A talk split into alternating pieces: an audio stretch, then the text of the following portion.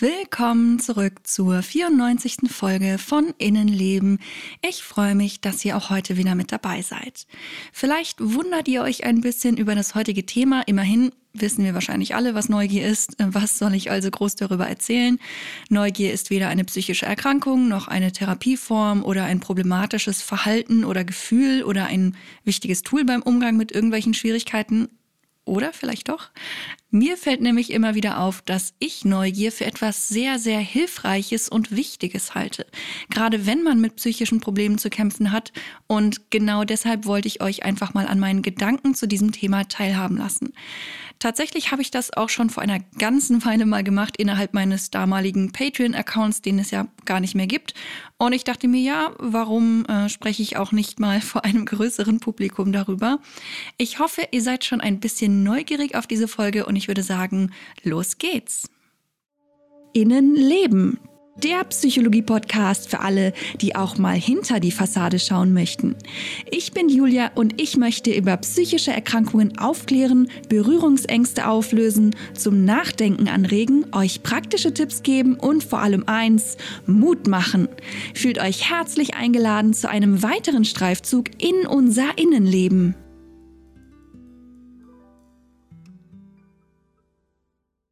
Ich glaube, unter Neugier können wir uns nicht nur alle etwas vorstellen, sondern wir haben sie sogar alle schon oft empfunden, manche vielleicht etwas häufiger als andere. Gerade in der Kindheit empfinden wir oft Neugier und je nachdem, wie wir und unser Umfeld damit umgehen, bewerten wir diese Neugier auch. Für manche ist Neugier etwas eher Neutrales oder vielleicht sogar Positives, so ist das zumindest bei mir der Fall. Für andere ist sie eher ein störendes Gefühl und ich denke, das liegt vielleicht auch an dem Wort an sich, denn in Neugier steckt ja Gier und die ist ja nicht so gut angesehen. Aber sind wir wirklich gierig nach etwas Neuem, wenn wir Neugier empfinden? Ich würde tatsächlich sagen, es kommt auf die Neugier drauf an und auch, wie wir mit der Neugier umgehen.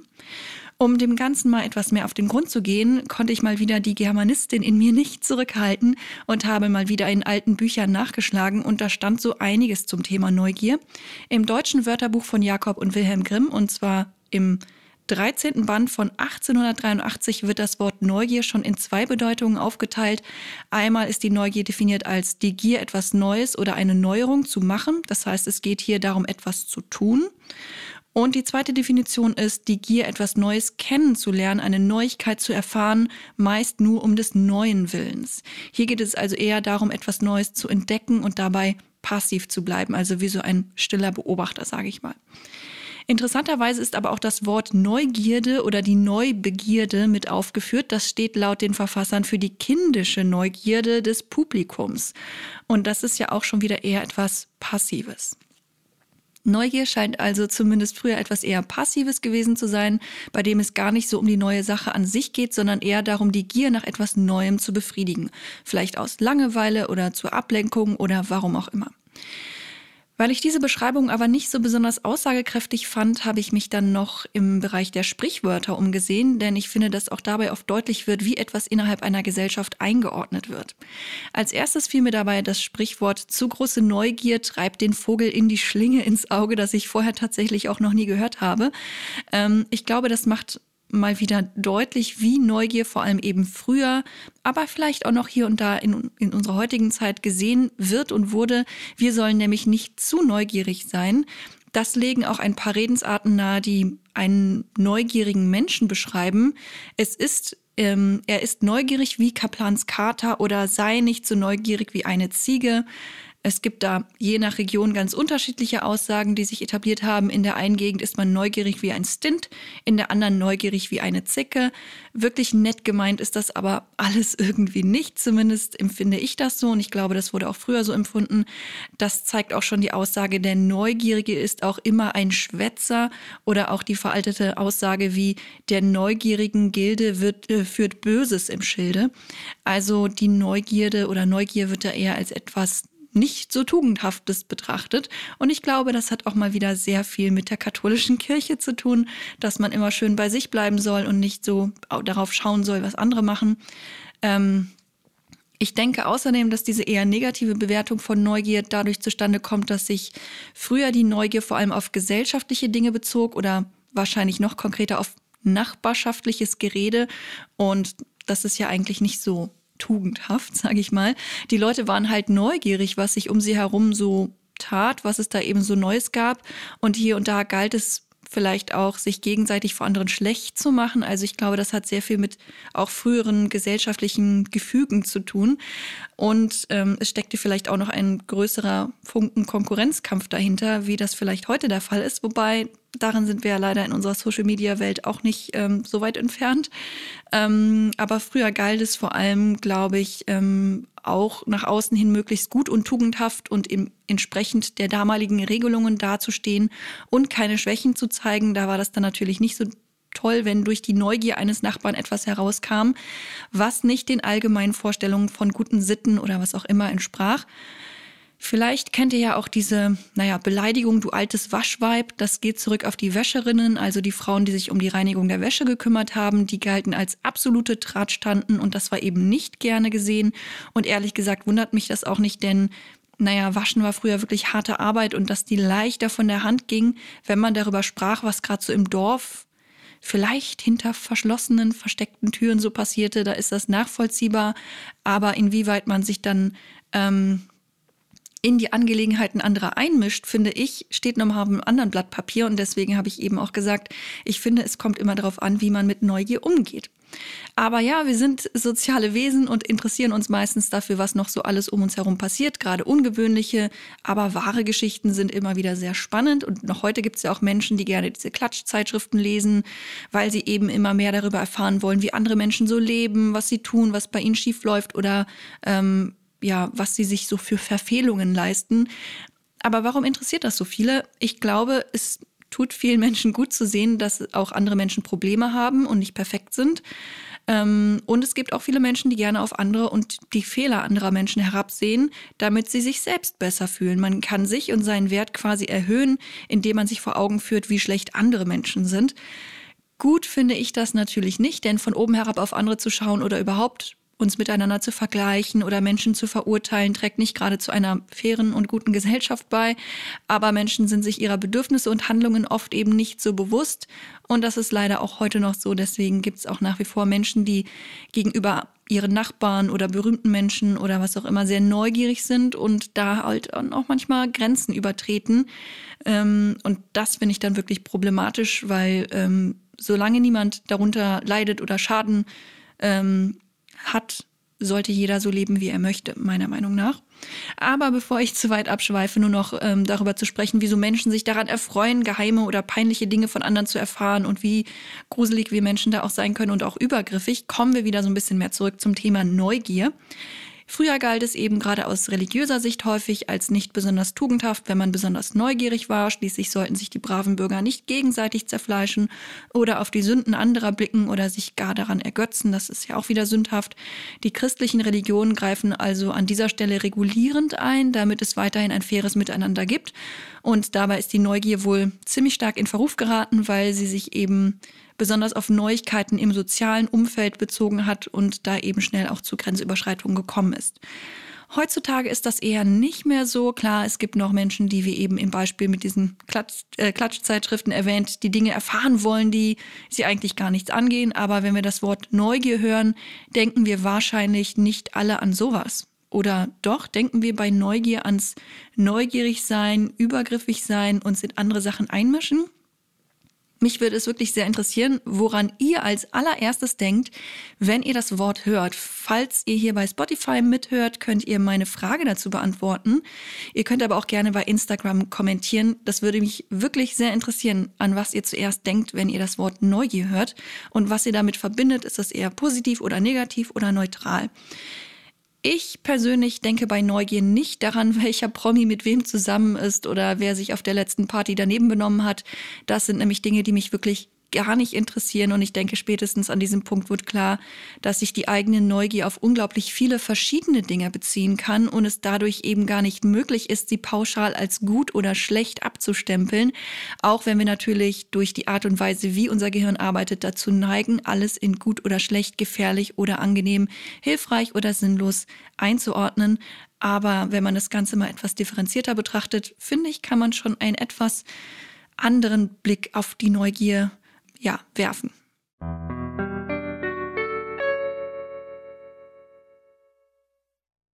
Wieso ich persönlich die Neugier so besonders und vor allem auch hilfreich finde, darauf möchte ich jetzt einmal etwas genauer eingehen. Und zwar habe ich festgestellt, dass ich mit Neugier ziemlich viele Probleme lösen kann.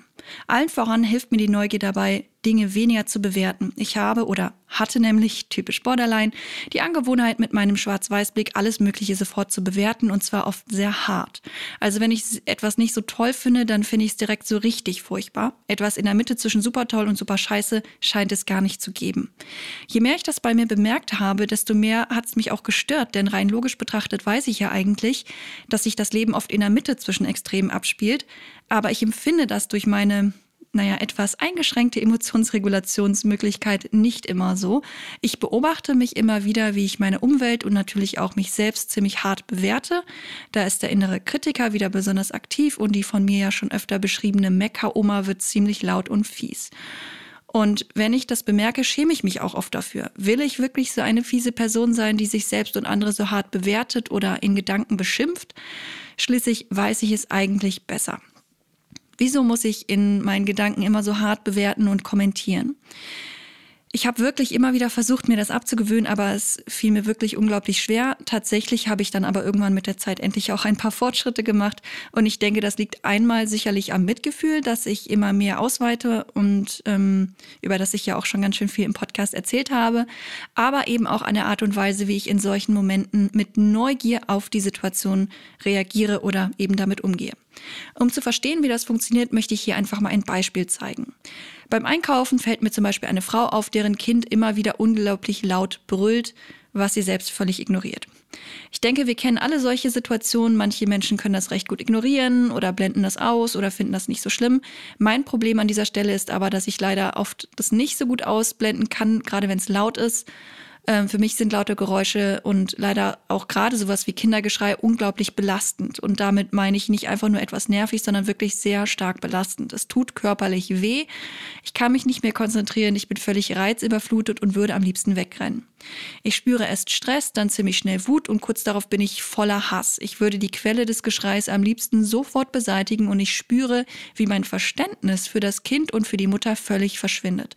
Und das ist natürlich nicht nur schade fürs gesellschaftliche Miteinander, sondern dieser Hass und diese extreme Aggression belasten mich auch selbst. Denn in ruhigen Momenten weiß ich ja, dass es einfach Situationen gibt, in denen es halt mal laut wird und wo man nichts machen kann. Außerdem weiß ich auch, dass es unglaublich viele Gründe geben kann, wieso so eine Situation zustande kommt und dass es eigentlich meistens am besten ist, verständnisvoll darauf zu reagieren, wenn es eben nicht veränderbar ist oder nicht mit Absicht geschieht. Trotzdem ist es unglaublich schwer, in solchen für mich stressigen Situationen ruhig zu bleiben und eben nicht emotional total hochzukochen. Und an dieser Stelle kommt dann eben die Neugier ins Spiel. Immer häufiger schaffe ich es nämlich, die Situation aus einer anderen, von Neugier statt Hass geprägten Perspektive zu betrachten. Ich schaue mir dabei die Fakten an, beobachte, was passiert und zwar voller Neugier, so als würde ich gerade einen Film sehen oder vielleicht sogar ein Theaterstück analysieren. Ich wechsle in die Beobachterperspektive, schwieriges Wort, ähm, eben eines Beobachters, der nicht emotional involviert ist, sondern nur etwas beschreibt. Im Grunde wie ein Forscher, der nur die Fakten notiert. Was sehe ich, was höre ich, was fühle ich, was rieche ich. Und dann versuche ich anhand dieser Dinge, die ich wahrnehme, Erklärungsansätze zu finden, warum diese Situation gerade so ist, wie sie ist und ob ich vielleicht vielleicht etwas verändern kann oder nicht. Ich überlege mir zum Beispiel, weshalb das Kind so schreit. Gibt es Hinweise? Vielleicht sind da unerfüllte Bedürfnisse. Vielleicht sind es wichtige Bedürfnisse. Ähm, vielleicht möchte das Kind aber auch die Mutter so ein bisschen manipulieren und einfach nur etwas bekommen, was es gerade möchte, was vielleicht aber für das Wohlbefinden gar nicht so wichtig ist. Ähm, ich könnte mir auch anschauen, wie geht denn die Mutter damit um? Und es geht wirklich darum zu analysieren, als würde ich jetzt irgendwie einen Kriminalfall lösen, der mich aber selbst gar nicht betrifft. Und es geht nicht darum, das Verhalten anderer zu bewerten. Und plötzlich löst sich die für mich eigentlich hochstressige Situation auf. Keine Ahnung, das Kind hört auf zu schreien, die Mutter geht aus dem Laden äh, mit ihrem Kind oder was auch immer und das Problem ist gelöst. Und manchmal brauche ich echt einen Moment, um zu bemerken, hey, die Situation ist vorbei. Und das Schöne daran ist, ich bin nicht so extrem wütend und angespannt wie sonst, sondern fast schon enttäuscht, dass ich nicht herausfinden konnte, wohin die beiden jetzt gehen oder woher sie kamen, um eben mein komplettes Puzzle im Kopf zu vervollständigen. Ich denke, an diesem Beispiel wird deutlich, wie es möglich ist, mit Hilfe von Neugier und einer Beobachterperspektive manche stressigen und vor allem hochemotionalen Situationen verändern zu können. Aber aufgepasst, es geht nicht darum, andere zu bewerten, die Schuld irgendwo zu finden oder andere Menschen zu belehren. Äh, es geht vielmehr nur darum, meine Perspektive zu verschieben und zwar weg vom zu starken Reiz oder, Hilf oder der hilflosen Situation hin zu einer Beschäftigung, die mich eben davon ablenkt und meinen Fokus woanders platziert. Natürlich ist diese Technik nicht immer anwendbar und auch nicht in jeder Situation angemessen. Wenn ich jetzt zum Beispiel in einer emotionalen Auseinandersetzung mit einem Freund bin und plötzlich in die Beobachterperspektive wechsle und vielleicht gar nicht mehr so richtig mit ihm diskutiere, sondern nur noch so ganz passiv bin, kann das den Eindruck erwecken, dass mich das Ganze plötzlich nicht mehr interessiert. Und das kann manche Menschen ganz schön auf die Palme bringen, mich einschließlich. Also ich glaube, ich würde da auch nicht so besonders gut drauf reagieren, wenn jemand plötzlich irgendwie nicht mehr so richtig anwesend ist und mich einfach nur noch anstarrt und analysiert. Also ähm, da muss man eben ein bisschen aufpassen, ob das gerade angemessen ist, diese Technik anzuwenden.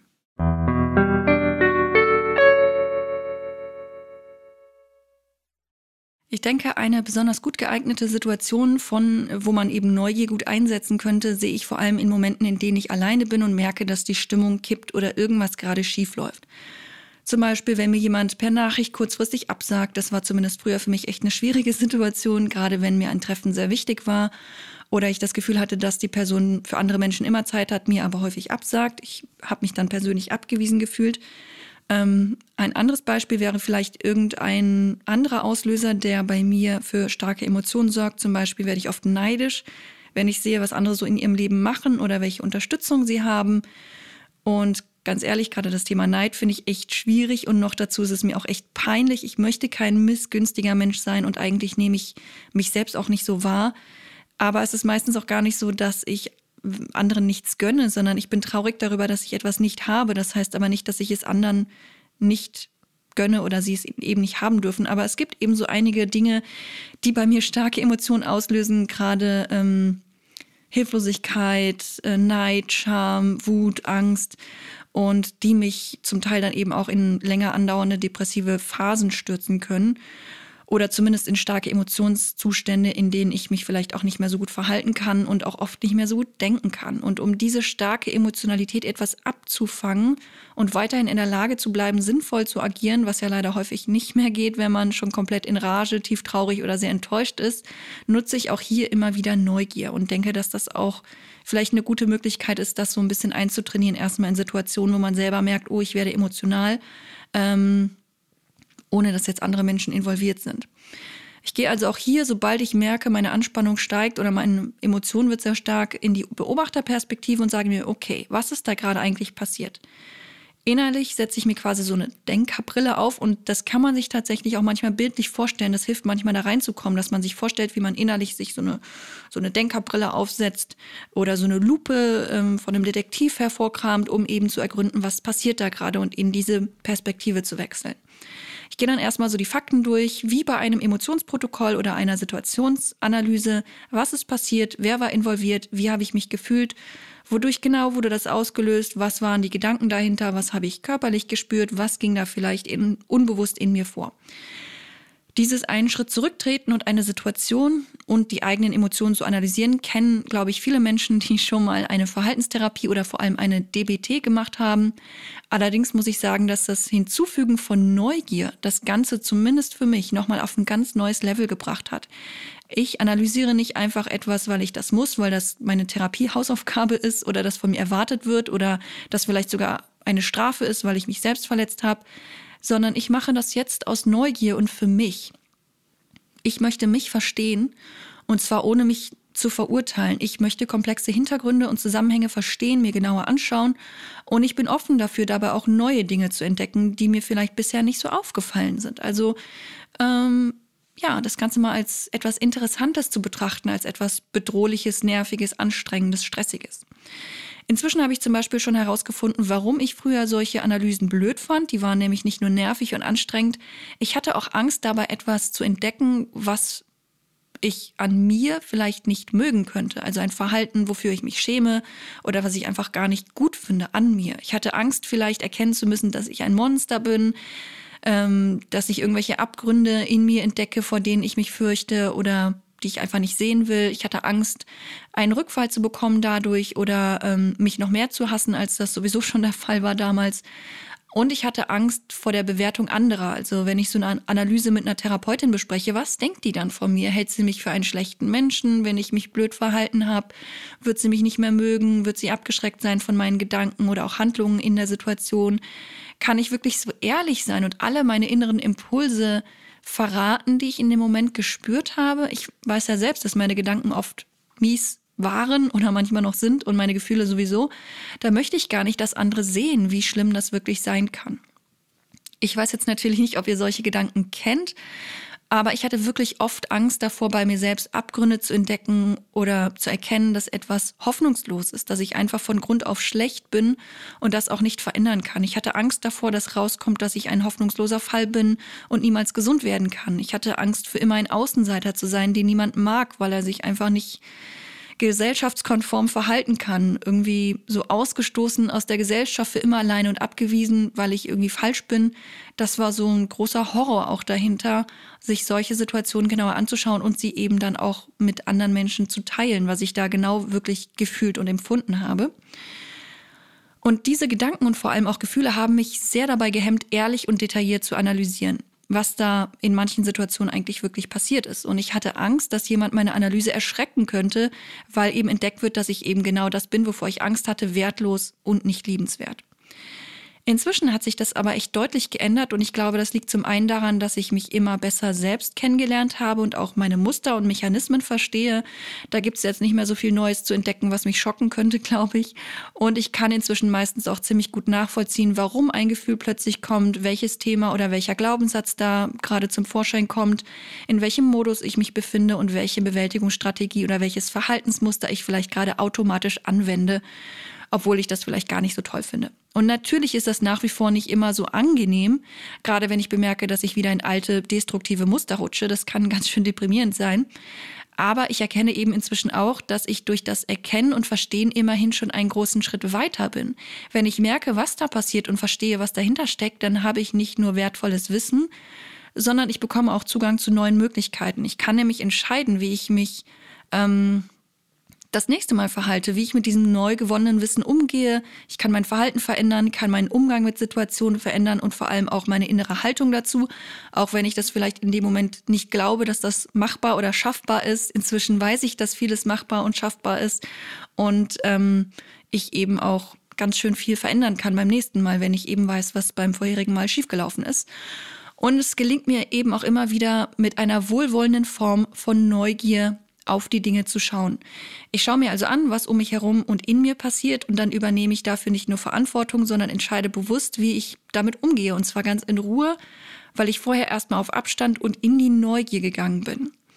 Auch bei der Lösung von Problemen in der Zukunft hilft mir die Neugier, denn wenn ich neugierig bin, werde ich auch kreativ, erkunde neue Wege, ohne sie von vornherein auszuschließen. Ich bekomme durch Neugier wieder mehr Möglichkeiten und auch Energie, schwierige Dinge anzugehen, denn das ist ja im Grunde eine wichtige Funktion von Neugier. Neugier ist nicht einfach nur ein Gefühl, sie ist eigentlich eine Grundeigenschaft von uns Menschen. Und wenn man genauer hinschaut, erkennt man außerdem, dass hinter Neugier ein ganzes Motivationssystem steckt. Neugier hat die Aufgabe, uns dazu zu motivieren, Neues zu entdecken, neue Zusammenhänge zu erkennen und eben auch zu lernen und uns eben auch in der Zukunft dann anders verhalten zu können.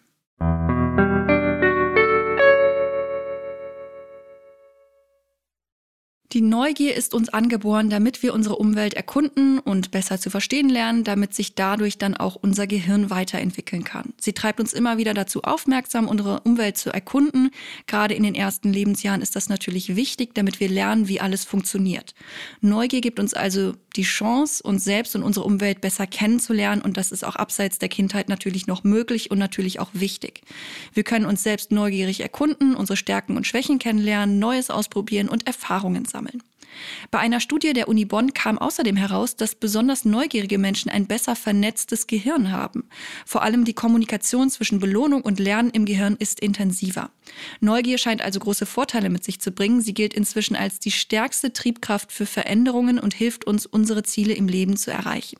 Dadurch wird sie oft auch als die wichtigste psychologische Stärke angesehen. Aber was tun wir, wenn wir eben ein eher nicht so neugieriger Mensch sind. Menschen mit pathologisch reduzierter Neugier leiden zum Beispiel häufig an Antriebslosigkeit. Es fällt ihnen besonders schwer, sich zu motivieren. Tatsächlich gibt es mehrere körperliche und psychische Erkrankungen, die eine eingeschränkte Neugier und somit Motivationsschwierigkeiten mit sich bringen können. Und ich muss sagen, dass ich das echt traurig finde. Es gibt immer wieder Situationen, in denen ich manchen Menschen gerne etwas von meiner Neugier abgeben würde. Natürlich gibt es ein paar Tipps und Ideen, wie man die eigene Neugier aktivieren oder wecken kann. Wie gut die funktionieren, kann ich allerdings nicht sagen, denn ich empfinde mich im Moment schon als ziemlich neugierig. Ähm, neugierig, nicht übergriffig, indem ich mich in das Leben anderer einmische, wie ich eben schon gesagt habe. Es kommt immer darauf an, wie man mit Neugier umgeht. Ähm, wenn ihr aber das Gefühl habt, dass euch ein bisschen Neugier fehlt, äh, wird zum Beispiel empfohlen, dass wir versuchen sollen, ungewöhnliche oder ungewohnte Dinge im Alltag zu entdecken, zum Beispiel beim Kochen. Gibt es da etwas, was wir bisher nicht bemerkt haben? Was können wir bei einem Gericht verändern? Was gibt es für neue Kombinationsmöglichkeiten, mit denen wir experimentieren können? Oder man macht wirklich eine Challenge, man geht raus und macht sich vorher eine Liste, dass man so und so viele verschiedene Autos, Pflanzen, Menschen, Häuser, was auch immer entdecken und notieren möchte. Im besten Fall schaut man sich in den Bereichen um, die einen vielleicht sowieso schon interessieren. Dort fällt es einfach leichter, die vielleicht schon vorhandene Neugier ein bisschen zu verstärken. Wenn ihr euch zum Beispiel für Bäume interessiert, wäre es dann ähm, ja besser bei einem Spaziergang herauszufinden, äh, welche Baumarten ihr alle findet, als sich jetzt auf Autos zu konzentrieren. Ihr könnt euch außerdem fragen, wieso bestimmte Baumarten vermehrt vorkommen, was ihre Eigenschaften sind und so weiter und so weiter. Da kann man natürlich immer mehr ins Detail gehen. Oft ist es so, dass die Neugier sich verstärkt, wenn wir einmal einer Frage nachgegangen sind. Dann kommen nämlich häufig gleich die nächsten Fragen auf. Viele kennen das vielleicht, wenn man sich so durchs Internet bewegt und man wollte nur kurz mal schnell etwas äh, nachschauen, warum etwas so ist, wie es ist, wie etwas funktioniert. Und drei Stunden später merkt man, dass man äh, schon, weiß ich nicht, bei einem ganz anderen Thema angekommen ist, weil man immer neugieriger nach weiteren Antworten auf neue Fragen sucht. Was außerdem hilft, um etwas neugieriger zu werden, ist genau zu beobachten und das, was man sieht, zu hinterfragen. Warum sitzt das Eichhörnchen gerade in diesem Baum dort hinten und nicht in dem anderen? Bevorzugen Sie vielleicht bestimmte Baumarten? Wie leben Eichhörnchen eigentlich? Wie alt werden sie und was fressen sie besonders gerne? Es hilft also, die eigene Umwelt aufmerksamer zu beobachten, da kann man natürlich auch wieder ganz wunderbar die Achtsamkeit üben und sich zu fragen, äh, warum etwas so ist, wie es ist. Ein guter Ansatzpunkt ist häufig etwas, das uns vielleicht sowieso schon interessiert. Vielleicht könnt ihr aber auch Neugier für etwas Neues aufbringen, mit dem ihr euch bisher nicht so beschäftigt habt. Was außerdem helfen kann, ist, sich abseits der eigenen Gewohnheiten zu begeben. Also einen anderen Weg zur Arbeit zu fahren, woanders Urlaub zu machen, sich mal mit anderen Leuten zu unterhalten oder ein neues Hobby auszuprobieren. Menschen, die weniger flexibel sind und ein größeres Bedürfnis nach Sicherheit haben, neigen neigen dazu, solche neuen oder ungewohnten Dinge eher nicht so gerne zu tun. Ihnen gibt die Wiederholung und Gleichmäßigkeit Sicherheit und ich muss zugeben, so geht es mir auch oft noch. Es macht aber trotzdem Sinn, sich zumindest hin und wieder für Neues zu öffnen, denn das macht uns nicht nur flexibler und neugieriger, sondern gibt uns auch die Chance, uns weiterzuentwickeln und auch mit schwierigen Situationen souveräner umzugehen, Ängste zu verlieren und ähm, ja, uns eben ein bisschen zu öffnen. Manchen Menschen hilft es übrigens auch, sich von kindlicher Neugier anstecken zu lassen. Es kann also Sinn machen, sich mehr mit jungen Menschen oder Kindern zu umgeben. Was außerdem helfen kann, ist mehr zu lesen und den inneren Kritiker öfter, zum Schweigen zu bringen. Wie das funktioniert, habe ich ja schon mal in einer Folge zum inneren Kritiker erzählt. Der hält uns nämlich gerne mal davon ab, etwas Neues zu tun oder uns angeblich kindisch zu verhalten, was, ähm, wenn es um kindliche Neugier ist, auf keinen Fall verkehrt ist in meiner Ansicht. Auch wenn es vielleicht schwierig klingt, es lohnt sich, die eigene Neugier zu wecken und zu trainieren, weil sie uns eben unglaublich motivieren kann, uns neue Handlungsmöglichkeiten zeigen kann, uns äh, wir dadurch auch neues Wissen sammeln können und wir eben viel aktiver und bewusster leben können.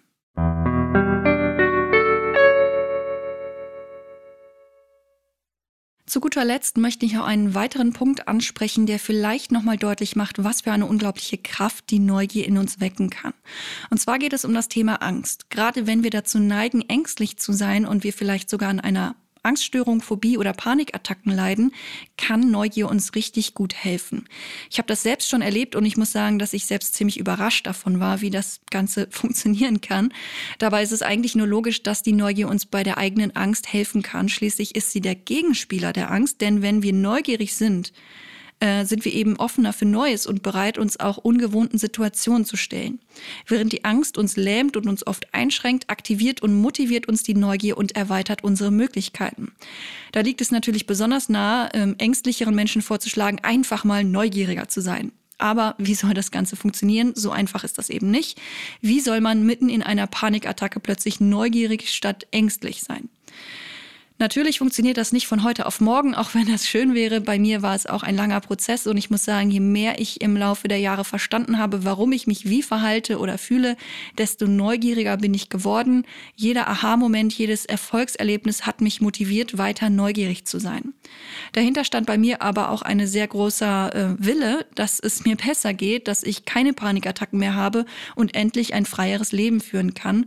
Und um das zu erreichen, habe ich mich immer wieder der eigenen Angst gestellt, also quasi Expositionstraining gemacht. Dafür habe ich mich also immer wieder in für mich angstauslösende Situationen gebracht. Dabei habe ich natürlich mit kleinen Dingen angefangen und mir immer wieder kleine Herausforderungen gesucht, auch wenn das natürlich hier und da sehr unangenehm war. Langfristig hat es mich weitergebracht. Ich habe Dinge ausprobiert, von denen ich Angst hatte und zum Teil hatte ich sogar ganz bewusst ähm, Situationen geplant oder aufgesucht, von denen ich wusste, dass sie wirklich auch unangenehm werden. Mein Antrieb dabei war immer, dass ich die Angst besiegen wollte. Und klar, es gab auch Tage, an denen ich dafür keine Kraft hatte. Aber sobald ich das Gefühl hatte, gerade so irgendwie, gerade so stark genug dafür zu sein, habe ich immer wieder Sachen ausprobiert, vor denen ich eigentlich Angst habe. Manche dieser Übungen wirken vielleicht lächerlich für andere Menschen. Zeitweise war es für mich wirklich ein schwieriges Expositionstraining, mit dem Bus zu fahren oder alleine irgendwo hinzufahren oder einen fremden Menschen anzusprechen, ähm, obwohl das für viele relativ normal war. Aber für mich war das eben eine große Herausforderung und mit der Zeit habe ich mich dann immer weiter gesteigert und ich muss sagen, dass dabei auch meine Neugier gewachsen ist und zwar nicht nur auf Dinge, die sich außerhalb von mir abspielen, sondern auch äh, Dinge, die sich innerhalb von mir quasi und auch in meinem Gehirn oder in meinen Gefühlen abspielen. Wer bin ich eigentlich und warum habe ich vor manchen Situationen Angst? Was passiert, wenn ich das nächste Mal mal versuche, mich in einer Panikattacke anders zu verhalten? Wie reagieren andere Menschen, wenn ich mich in gewohnten Situationen plötzlich anders verhalte? Ich habe quasi an mir selbst Studien durchgeführt, aber meist ohne das Ganze jetzt schriftlich festzuhalten, sondern einfach nur, ähm, ja, indem ich das Ganze mit Neugier betrachtet habe. Inzwischen versuche ich in Angstsituationen immer häufiger etwas zu entdecken, was mich neugierig macht. Dadurch versuche ich meine Aufmerksamkeit weg von der Angst hin zu etwas anderem zu lenken und meine Neugier dabei zu aktivieren. Und auch die Angst selbst versuche ich mit Neugier zu betrachten. Wie fühlt sie sich eigentlich gerade an? Wie würde ich sie jemand anderem beschreiben? Kann ich vielleicht das gerade in dem Moment aufschreiben? Welche Gedanken sind da? Was wünsche ich mir jetzt gerade? Einfach mal sich Fragen zu stellen und zu versuchen, die zu beantworten, auch wenn in solchen Situationen das Gehirn ja oft nicht so gut funktioniert passiert. Inzwischen gab es aber schon Situationen, in denen ich von mir selbst überrascht war, denn es gab Momente, in denen ich sonst immer sehr viel Angst hatte, mit denen ich inzwischen aber ganz anders umgehe und eben auch immer öfter da so eine gewisse Neugier mit reinbringen kann. Ähm, und mit einer Offenheit für das, was gerade da ist. Je mehr ich die Angst akzeptiere und einfach nur mit offenen Armen empfange, ohne ihr dabei alle Macht zu übergeben, desto weniger stark und unangenehm ist eben die Angst.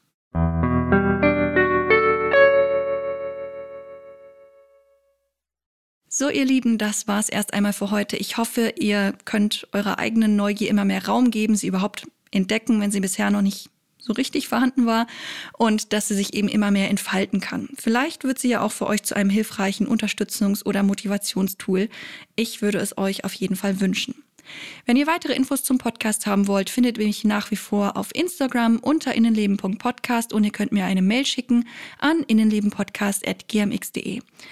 Wenn euch mein Podcast gefällt, würde ich mich sehr darüber freuen, wenn ihr ihn positiv bewertet, kommentiert oder mit Freunden und Angehörigen darüber sprecht. Ich wünsche euch eine angenehme Zeit. Bis zum nächsten Mal.